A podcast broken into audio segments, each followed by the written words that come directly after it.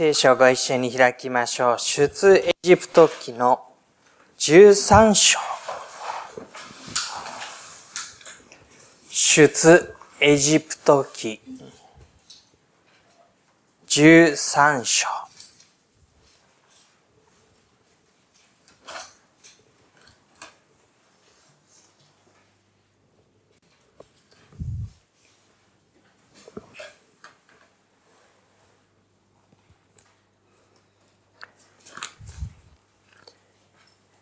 先週までのところで、モーセがエジプトからイスラエルを導き出す、そのことをご一緒に見ました。いよいよエジプトからイスラエルが出ていった。しかし、その最初のところで、もう一つ出来事があったことを、この旧約聖書は語っています。それが13章の17節からのところです。少し読んでいきましょう。さて、パロがこの民を行かせたとき、神は彼らを近道であるペリシテ人の国の道には導かれなかった。神はこう言われた。民が戦いを見て心が変わり、エジプトに引き返すといけない。それで神はこの民をアシュの海に沿う荒野の道に回らせた。イスラエル人は変態を組み、エジプトの国から離れた。ここで、近道であるペリシテ人の国の道というのは、エジプトからそのまま北の方に地中海沿岸を渡っていって、約束の地に入っていこうとする最短距離の道のことを指していました。国際的に発展した道路があり、そこの方が旅をするにはよほど都合が良かったところです。しかし、ペリシテの民がいましたし、エジプトもまた、この主要な通路のところどころには、軍隊を置いていましたので、その彼らが戦いを交えなければいけないということになると、民が心が変わってエジプトに引き返すといけないということで、エジプトからむしろ南の方に下っていく足の海に沿う荒野の道というのを行くように導かれていきます。で、その歩みですけれども21節昼は途上の彼らを導くため、雲の柱の中に、夜は彼らを照らすため火の柱の中にいて彼らの前を進まれた。彼らが昼も夜も進んでいくためであった。昼はこの雲の柱、夜はこの火の柱が民の前から離れなかったと書かれています。神ご自身が雲の柱の中に火の柱の中にあって民をことごとく導いて彼らから離れることはなかったというわけです。民が導き出されるまでも神の道から見業によることでしたし、そしてこの道を歩み進んでいくのもまた神の技の中に彼らの歩みが定められていきます。そうして14章のところでは具体的な旅の中身に入っていきますけれども、えここに少し不思議なことが出てきます。主はモーセに告げて仰せられた。イスラエル人に引き返すように言え。そしてミグドルと海の間にあるピハヒロテに面したバールツェフォンの手前で宿営せよ。あなた方はそれに向かって海辺に宿営しなければならないと。こう出てくるわけです。で、えー、聖書の後ろに地図がついている方はですね、出エジプトの経路という地図があります。そこに赤線でですね、イスラエルが辿った伝統的な出エジプトの経路というものが記されています。で、一番初めのところで、その一行が南下をしていっていますけれども、途中でですね、一回北に上がって、今言ったバールツェフォンというところに宿営している様子が地図にも表されているでしょう。で、なぜ彼らがこういうふうに引き返したのかということが言われているわけですけれども、それが3節から理由が示されます。パロはイスラエル人について、彼らはあの地で迷っている。荒野は彼らを閉じ込めてしまったと言うであろう。私はパロの心を固くなにし、彼が彼らの後を追えば、パロとその軍勢を通して私は栄光を表し、エジプトは私が主であることを知るようになる。そこでイスラエル人はその通りにした。彼らが北上してもう一度戻っていったときに、えー、エジプトの民はそのことを聞いて、まあ、あの民は迷っている。行ったり来たりしていて、今ならチャンスだというふうに思わせるためだったわけですね。で、パロの心を堅くなにする。えー、彼がもう一度意固人になって、えー、イスラエルを取り戻そうというふうになる。そのことをしようというわけです。で、えー、ファラオがえイスラエルを追えば、私はそのパロとその軍勢を通して私の栄光を表すというわけです。で、彼ら敵の軍勢の力を通して栄光を表すというのはどういうことかというと、彼らがどんなに逆らっても、どんなにイスラエルを捉えようとしても、そのことからイスラエルを救い出すことによって、神は神であること、神の栄光を表すというわけです。そうしたときに、エジプトは私が主であることを知るようになる。ただ一人、誠のイスラエルを導く神ご自身であるということを知るようになるのだ。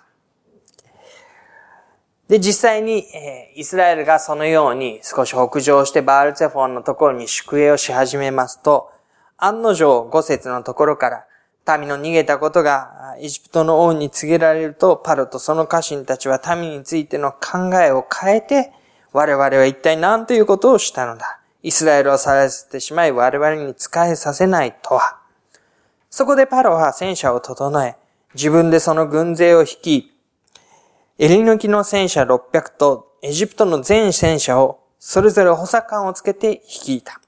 主がエジプトの王パロの心を堅くなにされたので、パロはイスラエル人を追跡した。しかし、イスラエル人は臆することなく出て行った。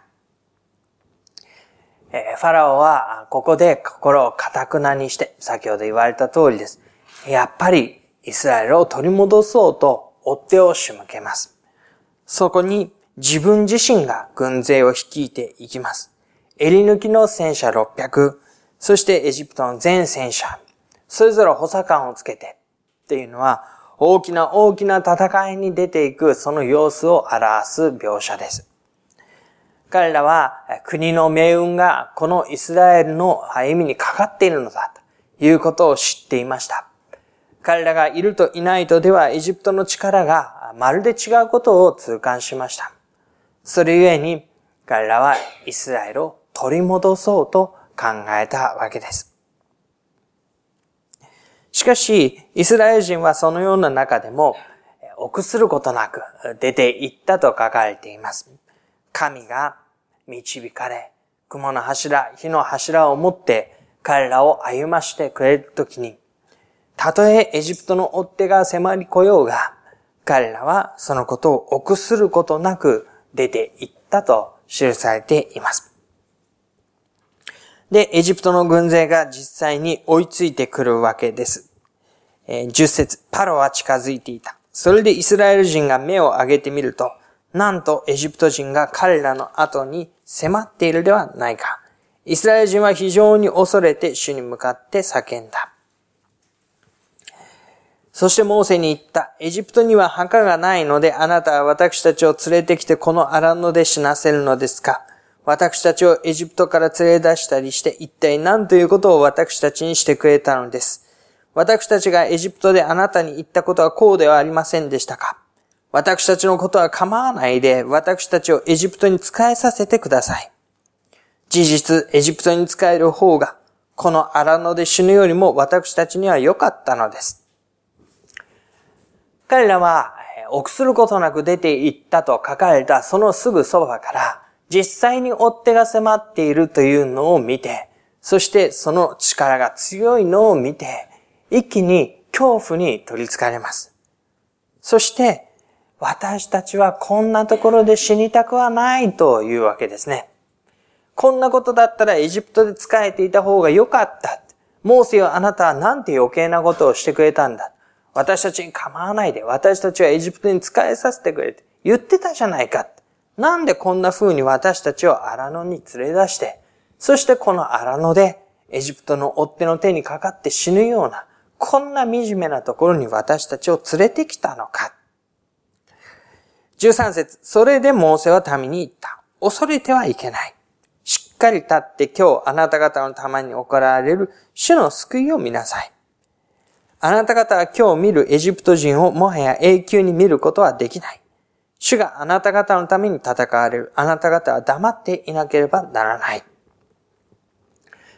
モーセはここで、あなた方のために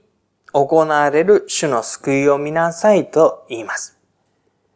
追い迫る、その脅威となるエジプトをあなた方は、もはや今日見るように、この後見ることはないというわけですね。同じ見るという言葉を使いながら、主の救いの技を見なさい。エジプトの脅威をもう見ることはなくなるのだ、と言われています。彼らの目には、追い迫ってくるエジプトの姿が見えたんですね。それゆえに恐怖が襲ってきたんです。今まで見えていた雲の柱、火の柱というものは、ここでは描写されません。おそらく彼らが見失っていた。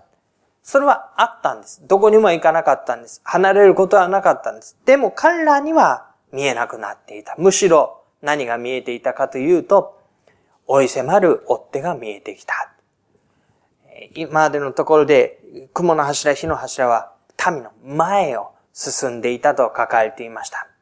で、彼らは振り向いてエジプトの追っ手を見たときに、主の前にある導きは見失ったわけですね。その中で恐れに駆られた。でもあなた方は、神がなさる救いの御業を見なさい。もはやエジプトをこういう風に見ることはなくなる。主があなた方のために戦われる。あなた方は黙っていなければならない。彼らのすべきことは、ああだこうだとつぶやき文句を言うことではなく、黙って神のなされることをじっと見るということが必要でした。そして神様はモーセにこういうふうにおっしゃいました。なぜあなたは私に向かって叫ぶのか。イスラエル人に前進するように言え。あなたはあなたの杖を上げ、あなたの手を海の上に差し伸ばし、海を分けてイスラエル人が海の真ん中の河合たちを進みゆくようにせよ。見よ私はエジプト人の心を堅くなにする。彼らがその後から入ってくると、私はパロとその軍勢戦車と騎兵を通して私の栄光を表そう。パロとその戦車とその騎兵を通して私が栄光を表すとき、エジプトは私が主であることを知るのだ。私の栄光を表そう。その時、彼らは主を知るのだ。ここでも同じことが繰り返されます。で、彼らには前を、イスラエルに対しては前に向かって進めというわけですね。で、後ろのものは私が対処するというふうに言われます。で、神様がおっしゃるのはエジプト人の心を堅くなにすると言います。逆に言えば、イスラエルよあなた方は心を堅くなにして、恐れに駆られて立ち止まってはいけない。素直に私に従って前に向かって信頼の中を進むようにという語りかけでしょう。そして19節です。ついでイスラエルの陣営の前を進んでいた神の使いは移って彼らの後を進んだ。それで雲の柱は彼らの前から移って彼らの後ろに立ち、エジプトの陣営とイスラエルの陣営との間に入った。それは真っ暗な雲であったので、夜を迷い込ませ、一晩中一方が他方に近づくことはなかったと言われています。雲の柱が今度は民の陣営の後ろに回ったというんですね。エジプト、追いすがるエジプトとイスラエルの間を分け隔てるようにして雲の柱が入った。つまり、ここでは、彼らが恐怖を感じていたエジプトの姿は見えなくなったわけですね。もちろんそれはエジプトにとって追いかけていこうとするイスラエルの民を見失わせる雲の柱でもありました。当選棒して、待ったをかけて、あなた方はこれ以上イスラエルのために近づくことはできないという、そういう雲の柱でした。と同時に、イスラエルの民にとっては、後ろから追い迫ってきて恐怖に感じていて、あれが来たらもうダメだと思う。その恐怖を遮って、見えなくして、あなた方が見るのは後ろではない。前に向かって進むのだ。そのことの目を遮る。不安や恐れの目を遮る雲の柱が彼らの後ろについたわけです。で、モーセが手を前方に述べていきます。モーセが海を、海の上に手を差し伸ばすと、一晩中強い東風で海を退かせ、海を陸地とされた。それで水は分かれた。そこでイスラエル人は海の真ん中の乾いた地を進んでいった。水は彼らのために右と左で壁となった。もはや雲の柱は前にはないわけですけれども、それでも前の道が、今まで直面していた海辺で宿営をしていたその道が、海が割れて開かれていく。ということの中に、ここに歩むのだ。導かれていく道が出来上がっていく中で彼らはそこを進んでいったのでした。で、えエジプト人は追いかけていきます。パロの馬も戦車も騎兵も皆彼らの後から海の中に入っていきました。で、朝の見張りの頃、主は火と雲の柱の内からエジプトの陣営を見下ろし、エジプトの陣営をかき乱された。その戦車の車輪を外して進むのを困難にされた。それでエジプト人は言った。イスラエル人の前から逃げよう。主が彼らのためにエジプトと戦っておられるのだから。懸命に追いかけていくわけですけれども、どうも一つ一つのことがうまくいかない。彼らは混乱していく。その中で車輪も外れる。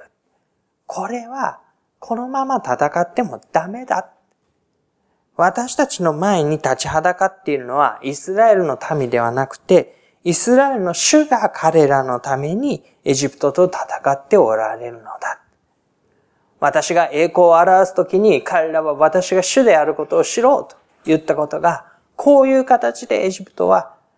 理解していくわけですね。だから私たちはイスラエル人の前から逃げようというわけです。追いすがってきたもの、力あるもの、襟抜きの戦車を整えてきたもの、彼ら力に自信がありました。それでイスラエルを取り戻せると思っていました。でも、主が彼らのために戦われるのであれば、それは彼らが銃の災いを通して嫌というほど経験してきたことでもありました。そのことを思い起こしたわけですね。ひとたび彼らが出て行った時に、そんな銃の災いのことなんか忘れてもう一度取り戻そうと思ったわけですけれども、でもここでもう一度そのことを思い起こした時に、あ、これはやっぱりダメだと、彼らは逃げようと考えました。26節この時主はモーセに仰せられた。あなたの手を海の上に差し伸べ、水がエジプト人とその戦車、その騎兵の上に帰るようにせよ。モーセが手を海の上に差し伸べたとき、夜明け前に海が元の状態に戻った。エジプト人は水が迫ってくるので逃げたが、主はエジプト人を海の真ん中に投げ込まれた。水は元に戻り、後を追って海に入ったパロの全軍勢の戦車と騎兵を覆った。残された者は一人もいなかった。イスラエル人は海の真ん中の乾いた地を歩き、水は彼らのために右と左で壁となったのである。こうして主はその日、イスラエルをエジプト人の、エジプトの手から救われた。イスラエルは海辺に死んでいるエジプト人を見た。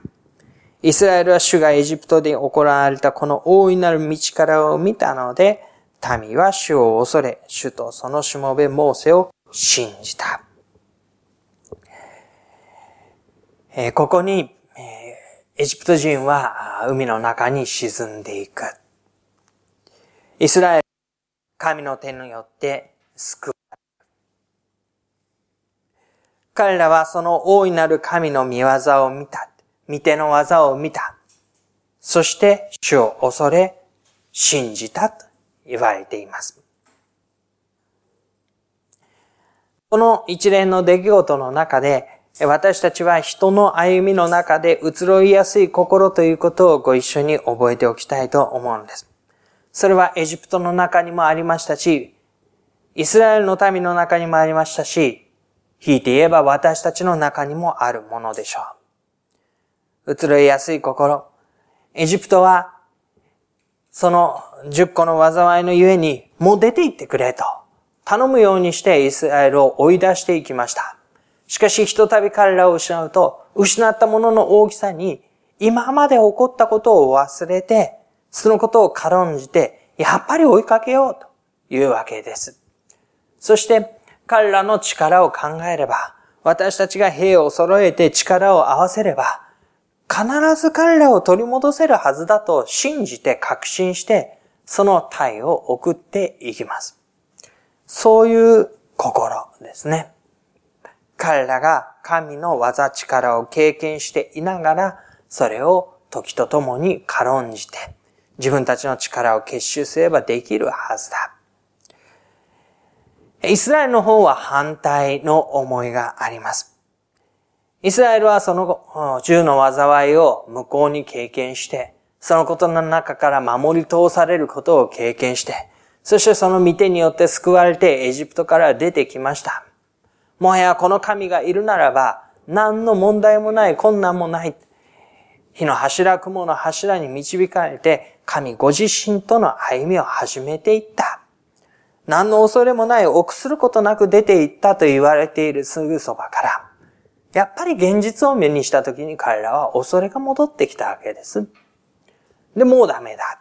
なんでこんなところに来たんだなんでこんなことになったんだ私たちは頼んでもいないのに、エジプトにいた方が良かったじゃないか、というわけですね。